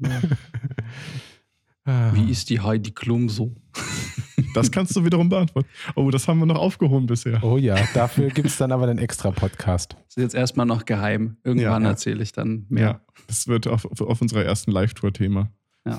wenn Uwe Boll mit dabei ist. Yeah. Genau. Ich habe noch zwei, drei Notizen gemacht zu den Visual Effects oder zu, den, zu dem Looks. Und zu einem anderen, mein, mein größtes Problem ist auch das gleiche, was ich schon mal in der Folge hatte. Ich hasse Cara Dune. Ich hasse sie so sehr. Und das ist in der Folge nicht besser geworden. Ihr, ihr komisches Grinsen die ganze Zeit und es ging einfach nicht. Ich, ich, vor allen Dingen, wenn du die beiden da nebeneinander stehen hast, die beiden Scharfschützen, und dann sitzt du da und denkst so, boah, das macht sie noch viel, viel unsympathischer. Die eine ist halt irgendwie ein bisschen cool und sie ist, nee, sie geht einfach gar nicht. Also weiß ich nicht. Ich fand die Rolle, ich weiß nicht, ob es die Rolle ist oder so, wie sie gespielt wird. Und dazu dann auch noch ihr Outfit, was ich in Einstell manchen Einstellungen, diese Rüstung, die sie trägt, diese Spandexhose und da drüber so zwei Plastikmetall, äh, Plastikteile. Es ist einfach, ich verstehe diese Figur nicht. Das sieht aus wie Power Rangers oder sowas. Und dann hat sie noch auf einmal so ein Imperiums, äh, nee, ein Rebellions. Aber das hat sie doch schon immer. Hat sie das schon immer? Ich hab- Natürlich, das das hat sie schon immer. Okay, aber das ist solche Sachen, das ist. Nee, ich, ich, ich will das nicht mehr. Ja, ja, ich meine, die Rolle ist vermutlich auch irgendwie relativ schnell durch. Sie ist jetzt ja dann äh, Ranger und von daher ist sie dann, glaube ich, anderweitig beschäftigt. Bei den ganzen Kontroversen, die es um sie als Mensch gibt, Ja. ähm, wahrscheinlich jetzt ein guter Exit, damit Disney sich von ihr trennt. Ja, also die wurde ja in dieser Folge auch echt auf so auf die Reservebank gesetzt, mehr oder Ja. weniger. Also so, sie ist im Prinzip kurz da, weil man sie halt gebraucht hat, damit Genau. sie Bill Burr befreit, so. Ähm, aber das, das Minimum an, an Inhalt, für das man sie gebraucht hat, um die Story rüberzubringen, hat sie quasi transportiert. Ja. Aber ich meine, danach hat sie ja eigentlich nur noch so Sniper-Schützen-Zeug gemacht. Obwohl man schon sagen muss, also sie ist quasi die einzige Person, der Mando vertraut. Ich meine, er Mhm. trau- vertraut ihr seine Rüstung an und so. Also es Ja. ist halt schon, eigentlich gibt es niemanden, zu der Mando so viel Vertrauen hat wie zu ihr. Und ist Ja. natürlich auch ein bisschen schade, wenn dann die, wenn der Charakter dann weg ist und Mando quasi Mhm. wieder allein da steht. Deswegen hoffe ich, dass dann vielleicht Bill Burr sein neuer Buddy wird. Ja. Das war ja in der ersten Staffel, ne? da hatten die ja auch schon diese, diese Bromance irgendwie. Also ich weiß nicht, ob man das sagen kann oder ob wir jetzt irgendwie in irgendwelchen Gefilden sind, aber ich meine, sie ist halt sehr, sehr maskulin und sein Umgang ist halt eher, also gerade in der ersten, in der Folge, wo sie aufeinandertreffen, Hm. trifft er ja auf diese Frau in der ersten Staffel, die ein gewisses Interesse anhat und du merkst irgendwie bei den beiden ist da eine gewisse Chemie, es knistert so ein bisschen und dann kommt Kara und die ist einfach eher so wie der andere Kopfgeldjäger, Soldatentyp, mit dem er rumhängt. Und ja, wie du sagst, die haben halt irgendwie eine Bindung und das funktioniert und aber irgendwie fehlt mir die in der zweiten Staffel. Ich finde, bei denen passiert nichts zwischen Mando und ihr. Das Mhm. stimmt. Ja, aber gut, vielleicht mal gucken, wie lange sie noch da ist. In der nächsten Staffel, in der nächsten Folge wird sie auf jeden Fall noch mit dabei sein. Äh, Ja. Ist auch okay. Also ich, ja, ich finde es, glaube ich, einfach eine schwierige Rolle, die sie da spielt, eine schwierige Position und ähm, sie fühlt sich so ein bisschen an wie, wie das dritte Rad Hm. oder wie viel auch immer es jetzt in der Folge sind, weil ich finde, ich mag halt Boba Fett zum Beispiel mehr. ähm, in seiner neuen Rüstung und in seiner neuen Neu alten lackierten, lackierten ja. ja. Wenn er die Zeit hatte, schön erstmal die, die Rüstung ausgebeult und lackiert, aber immerhin noch die ikonische Delle am Kopf drin gelassen. Ja. Ähm, aber auch er hatte, fand ich, das gleiche Problem wie Karas Rüstung. Und das ist, glaube ich, so dieses, dieses Problem, die sind halt beide mehr oder weniger matt lackiert. Mhm. Und ähm, dadurch integriert sich sowas, finde ich, immer viel, viel schwieriger und sehr, sehr viel billiger aus. Also gerade es gibt diesen Moment, bevor sie auf die Festung runtergehen oder auf die, auf die Basis. Und da steht Mando da in seiner spiegelnden Rüstung und daneben steht Boba und Kara. Und denkst so, Mando passt hier voll gut rein, weil das einfach alles interaktiv ist. Es glänzt, das Licht reagiert. Und die anderen beiden haben so, ja, wie so ein matten BMW, der vorm Haus steht und du dich die ganze Zeit fragst, irgendwie sieht der seltsam aus, was ist hier los? Der pass da passiert nichts, wenn Licht drauf trifft. Und dadurch, finde ich, wirkt es wie Fremdkörper. Boba hat sich aus Karton eine schöne Rüstung Ja, genau. ausgeschnitten, Ja. mit angemalt mit seinen Wasserfarben Ja. und äh, ja. Wisst was ich meine, oder? Das Ja, ist ja. so, irgendwie, irgendwie ist die Haptik, ich verstehe die Haptik, aber es wirkt einfach wie Fremdkörper, weil einfach wenig drauf passiert. Aber ich finde, wo du gerade Rüstungen erwähnst, das ist auch was, ähm, was man, glaube ich, sehr gut verstehen kann, warum diese äh, virtuellen Produktionen mit LED-Hintergründen so gut funktionieren Ja. oder besser funktionieren als ein Greenscreen, ist bei Mandos Rüstung, die so reflektiv ist, Das stimmt. dass man halt einfach alles sehen würde. Und wenn du nur einen Greenscreen hast, dann reflektiert sich da halt nichts drinne. Und dann die korrekten Reflexionen von der Umgebung da drinnen nachzubauen, ist eigentlich schon fast unmöglich, also oder halt Mhm. extremst aufwendig. Und die bekommst du, bekommst halt diese Reflexion kostenlos mit Ja. dazu. Und das macht es einfach so viel besser und so viel besser integriert. Ich meine, wenn man das bei Mando richtig machen würde, dann müsste man ihn eigentlich als 3D-Figur nachbauen, äh, komplett nachanimieren, damit die Metallteile an der gleichen Stelle sind. Und dann müsste man nochmal eine Reflexion auf den Metallobjekten rendern und das dann drüberlegen. Quasi wie man es bei Iron Man immer gemacht hat. Genau, aber bei Iron Man, da war ja dann am Ende der ganze Anzug auch. Ja. Also es wurde ja immer komplett ersetzt. Das stimmt. das stimmt. Ja. Ich würde auch so weit gehen und sagen, dass in dem Fall das Kostüm von Mando, ähm, also die Entscheidung, dieses Kostüm zu benutzen, hängt wahrscheinlich direkt da, damit Ja. zusammen, dass sie ähm, diese Lightstage-Technik benutzt haben. Also Stimmt. wenn, wenn die vor Grün konventionell gedreht hätten, hätte Mando auch garantiert eine andere Rüstung. Mhm. Ja. Man kennt das Ganze übrigens auch noch von früher. Diese Technik ist an sich nicht neu. Früher wurde das Ganze nur auf dem Hintergrund mit einem Projektor projiziert. Rückprojektionstechnologie hat man früher häufig in Filmen, in Autos gehabt. Äh, sah total furchtbar aus. Kennt wahrscheinlich jeder, der sich dann immer denkt so, warum sehen die Leute in den alten Filmen immer so Hm. blöd aus beim Autofahren, wenn dahinter einfach alles so falsch aussieht. So hat es halt angefangen. Und das ist eigentlich nur die Weiterentwicklung davon. Ne? Ja, mit dem großen Unterschied, dass es dann, ähm, dass in dem Fall die Hintergründe eine Lichtquelle sind und früher die Hintergründe Licht empfangen haben. Also Genau. das macht halt einfach diesen großen Vorteil. Ja. Wobei an sich diese Technik, also wenn man hier, ähm, was war das, First Man, hieß der, glaube ich, der Film äh, mit, äh, Ryan Gosling? Ryan Gosling, der zum der Mond fliegt. fliegt, Ja. ähm, da war es ja auch so, dass man im Prinzip so eine Art Lightstage aufgebaut hat für den Start in den Weltraum, ähm, Mhm. der, mit dem Unterschied, dass, ähm, dass das quasi ein Teil der Bühne war und man einfach nur den Hintergrund gezeigt hat.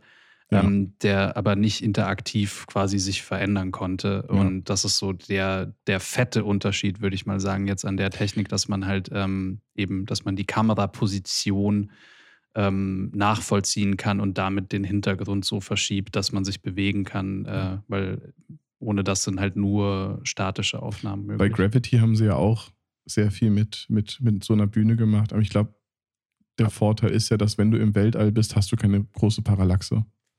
Also ich meine, dann hast du halt schwarz mit Ja. Sternen oder sonst was, aber die Entfernungen sind so immens, dass du einfach gar nicht siehst, dass sich da groß was verschiebt. ja. Genau. Ja, bei Zügen oder so wird es ja auch Mhm. manchmal gemacht, wobei da gibt es irgendwie also ein, ein Beispiel, wo das äh, meiner Meinung nach jetzt nicht so gut funktioniert hat. Ähm, ich weiß nicht, ob wir darüber schon mal geredet haben, ich glaube mit wem anders. Ähm, aber Biohackers, also diese ähm, Netflix-Show, ähm, die, Uh, hast du die jetzt. durchgeguckt? Ich habe die durchgeguckt. Ähm, ich fand die, ich fand die nicht wahnsinnig gut, aber ich fand die voll okay zum Gucken. Also, Wie fandest du äh, die Lensflares? da erinnere ich mich jetzt gerade nicht. Wirklich? Oh, das war der Grund, warum ich Folge 1 irgendwann ausgemacht habe. Echt? Das war irgendwie das Gefühl, als ob irgendwie jemand den J.J. Abrams-Filter Ja, okay. drüber gelegt hat. Und Ja, also für mich gewinnt die Serie äh, jetzt nicht unbedingt einen Pokal, ähm, aber ähm, ich, wie gesagt, ich fand es okay als Unterhaltung, weil ich halt irgendwie, ich mochte, dass es halt in Deutschland spielt, weil es es halt nicht in so vielen Serien gab und irgendwie dafür, dass es halt näher, also einfach weil man näher dran ist, weil Ja, man ja, sich ja klar, sonst ich dann weiß. immer mit dem amerikanischen College-Studenten mehr äh, identifizieren kann als mit, mit einem deutschen Studenten. Und, ähm, und das fand ich halt dann eigentlich ganz lustig. Aber da war es eben auch so, dass diese Zugfahrt, ähm, man hat halt gesehen, dass im Hintergrund, äh, dass der Motion Blur nicht gestimmt hat, also dass es so ein bisschen geruckelt hat und vor allem die Perspektive ist nach hinten hin ähm, einfach auseinandergelaufen. Also einfach Ach aufgrund so, dessen, weil man auf eine flache Wand schaut im Endeffekt ähm, und, und äh, bis zu einem gewissen Punkt geht's und irgendwann nicht mehr. Und das hat man, hat man dort in dem Fall gesehen.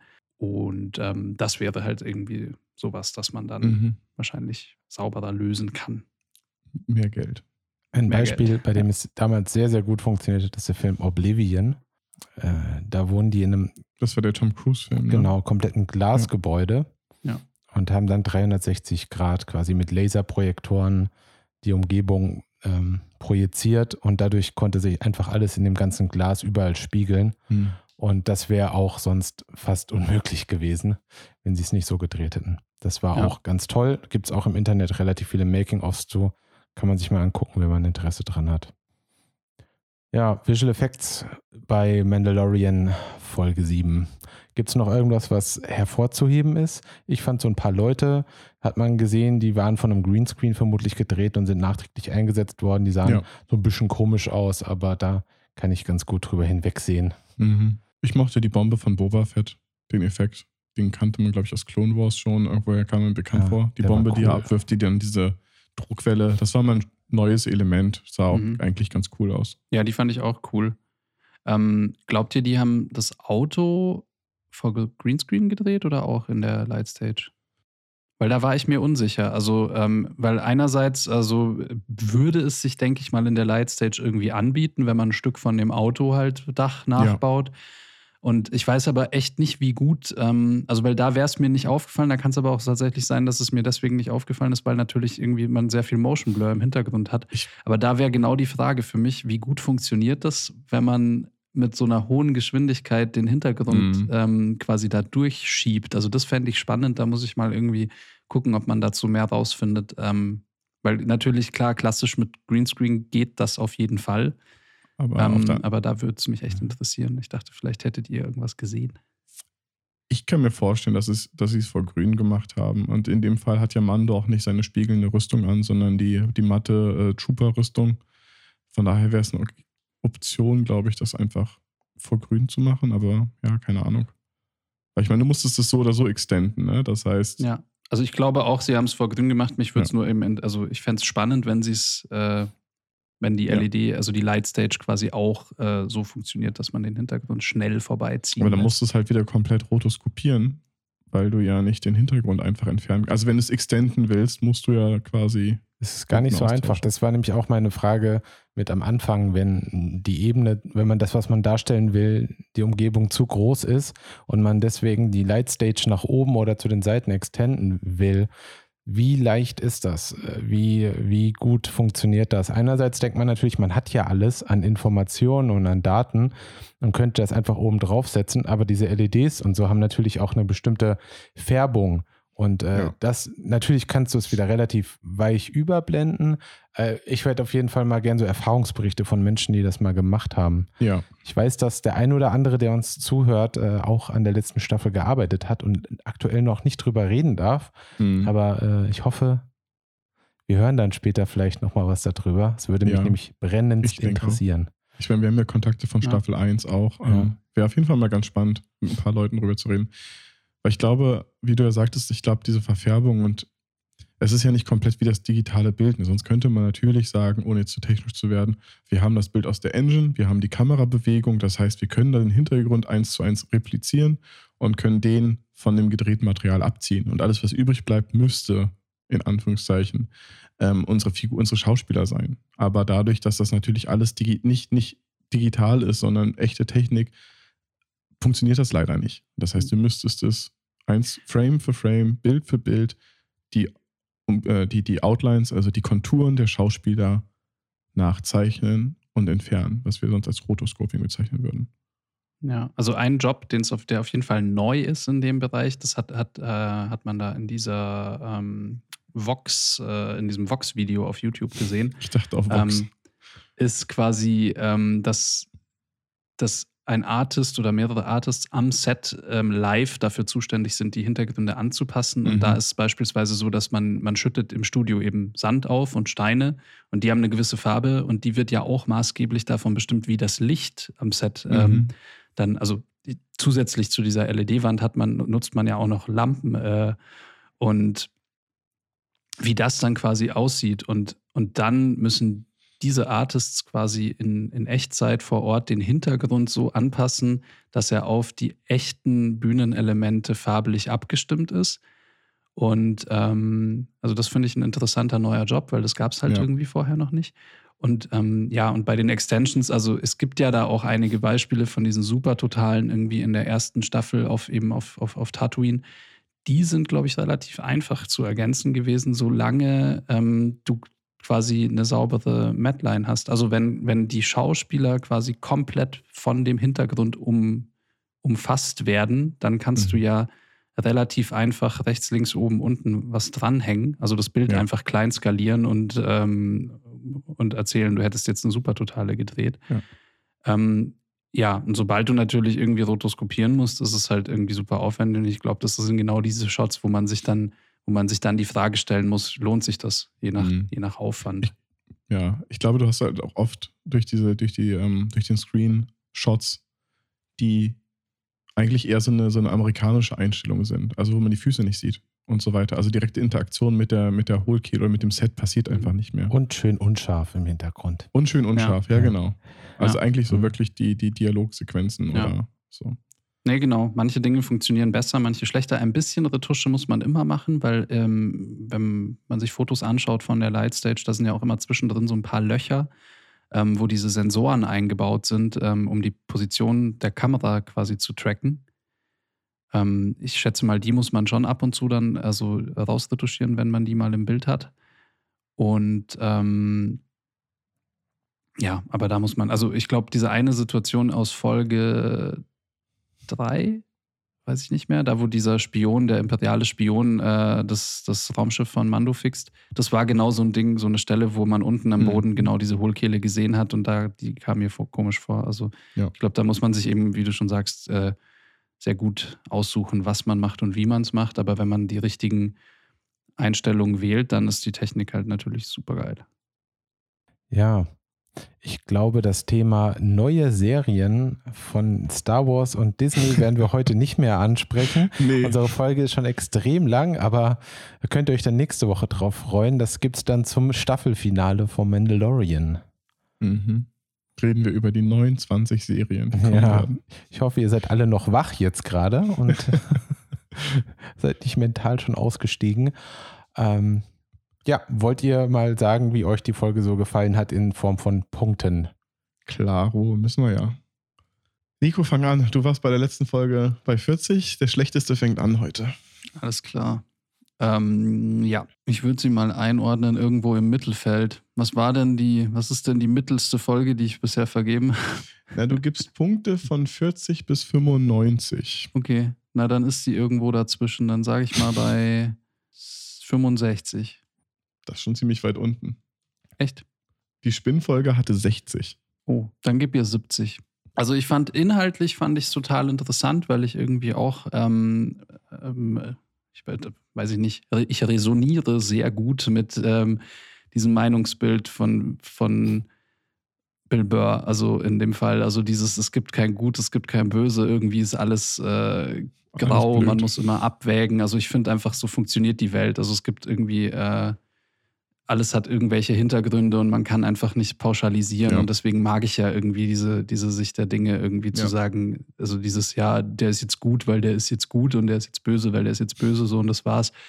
Äh, das, das mag ich halt nicht und ich fand es gut, dass sie es hinterfragt haben und das fand ich auch interessant. Ähm, Ich finde es gut, dass du unser D&D Game Master wirst mit der Einstellung. yes. ähm, ich fand trotzdem die Verfolgungsjagd eben äh, zu lang und es war so deswegen für mich irgendwie, Mhm. ähm, also abgesehen von diesem inhaltlichen Part fand ich es halt irgendwie ein bisschen plump und ich fand es auch schade, dass Okay. einfach null auf die Main Story eingegangen ist, also was wir vorhin gesagt hatten, dass es Ja. irgendwie so ein bisschen ähm, so ein Durchatmer war, aber ich fand ihn an, an der falschen Stelle. Also eine Folge vor Schluss machst du keinen Durchatmer mehr. Ähm, ja, so. Was Okay. denkt ihr denn? 78 wieder bei mir. 78 wieder, okay. Auf, auf der gleichen wie Episode 4. Ja. Ich gebe dir auch recht, dass es an, halt einfach hätte mehr Gas gegeben werden müssen in Form von vorletzte Folge. Ich will, dass Mhm. es jetzt nochmal richtig nach oben geht zur letzten Folge hin. Aber da ich die Folge, abgesehen davon, einfach super gut finde, gibt es ein paar Punkte Abzug, aber 78 Mhm. finde ich ist immer noch sehr solide und Ja. müsste eigentlich ungefähr das gleiche sein wie bei der Folge mit den anderen Mandos, oder? Das war die dritte, ne? Ich glaube. Da hast du 80 gegeben. Also ja, es ist alles. Ah, okay. Naja, da hätte ich dir auch schon fast eine 80 geben können. Aber naja, jetzt habe ich gesagt, was ich gesagt habe. okay, ich kann es noch anpassen. Noch kann ich anpassen. Nein, ich stehe zu meinem Okay. Wort. Ähm, ich gebe der Folge 75. Ist natürlich immer schwierig, weil ich mache am Ende, werde ich es nochmal normalisieren, um mal zu schauen, wie viel wir so verteilt haben. 75 sind genauso viele Punkte wie die erste Folge bei mir. Und es ist ähnlich. Es, ist, es war eine solide Folge, es hatte Längen drin, es hat uns aber auch sehr viel Neues gebracht. Und ich fand es von der Erzählweise ganz gut. Ähm, wie ich schon gesagt habe, ich fand es ein bisschen zu viel für eine Folge. Aber im Großen und Ganzen hat es mir Star Wars Gefühle gegeben, ohne plump zu sein. Es fühlte sich ein bisschen mehr an wie Rogue One als ähm, irgendwas anderes, sondern es war eine neue Sichtweise und die fand ich ganz spannend. Cool. Yo. Oh, das ist voll gut. Jetzt sind wir zum Ende. Darf ich jetzt Cyberpunk spielen? Ich, ich habe ja jetzt den Graphen hier und ganz viele Ausbrüche, aber jetzt beim Ende sind wir bei 70, 75 und 78. Das heißt, kurz vorm Finale sind wir punktetechnisch wieder sehr nah zueinander gerückt. Schön. Mal schauen, in welche Richtung es jetzt nächste Woche geht. Uh, Ja. das wird spannend. Kannst du alles auf so einen, auf so einen Graphen packen, dass man Hab die ich doch schon längst. von- Ach, hast du schon. Ach, Das wird dann das Cover für die letzte Folge. genau. Schön 3D gerendert. Boah, Ja. geil, aus, direkt aus Excel raus. Ja. Nice. Ähm, eine kleine Werbung, die wir hätten vielleicht am Anfang der Folge machen sollen. Ich erwähne es jetzt trotzdem nochmal, falls, es, falls ihr es nicht mitbekommen habt.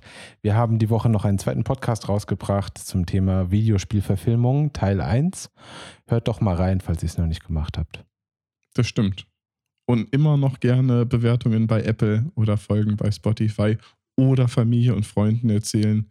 Kann man bestimmt als super, als QR-Code Was heißt hier denn oder und? Achso, und. natürlich.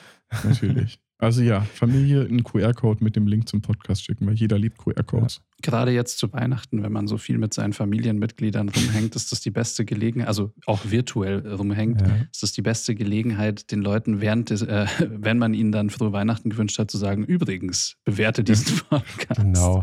Und einfach mal nicht Wham hören, sondern unseren Podcast deswegen laufen lassen beim Plätzchenbacken. Ja. Ja. Jo, ne, Leute? Dann würde ich Wollt ihr sagen, noch Predictions geben oder lassen wir uns Ach. einfach überraschen? ich würde sagen, Predictions machen ja nicht wirklich Sinn, weil die Folge ja wirklich nichts Neues gesagt hat, was wir Ja, gebrauchen können, oder? Ich wirke euch jetzt einfach ab. Ich, wirk mich ich, ab, du ich, hast ich Bock gebe auf was. jetzt Nico seine Cyberpunk Quality Time Genau. Danke. und ich muss mir ein Bier nachlegen. Es ist ja auch schon zwölf. Oh, das, ist Nach schon zwölf. eins. Das sollte ich auch langsam machen. Gleich Ja. klingen meine Eltern hier. Genau, Ja. da gibt's Futschi dann. Habe ich sogar extra gekauft. Sehr gut. Na gut, Leute. Dann hören wir uns erstmal im Laufe der nächsten Woche bei Videospiele-Verfilmungen Part 2 Genau. Mhm. und dann spätestens nächste Woche Montag. mit dem großen Finale. Bis dahin, passt auf euch auf, bleibt gesund und habt eine schöne Woche. Ciao, ciao. Tschüss. Tschüss.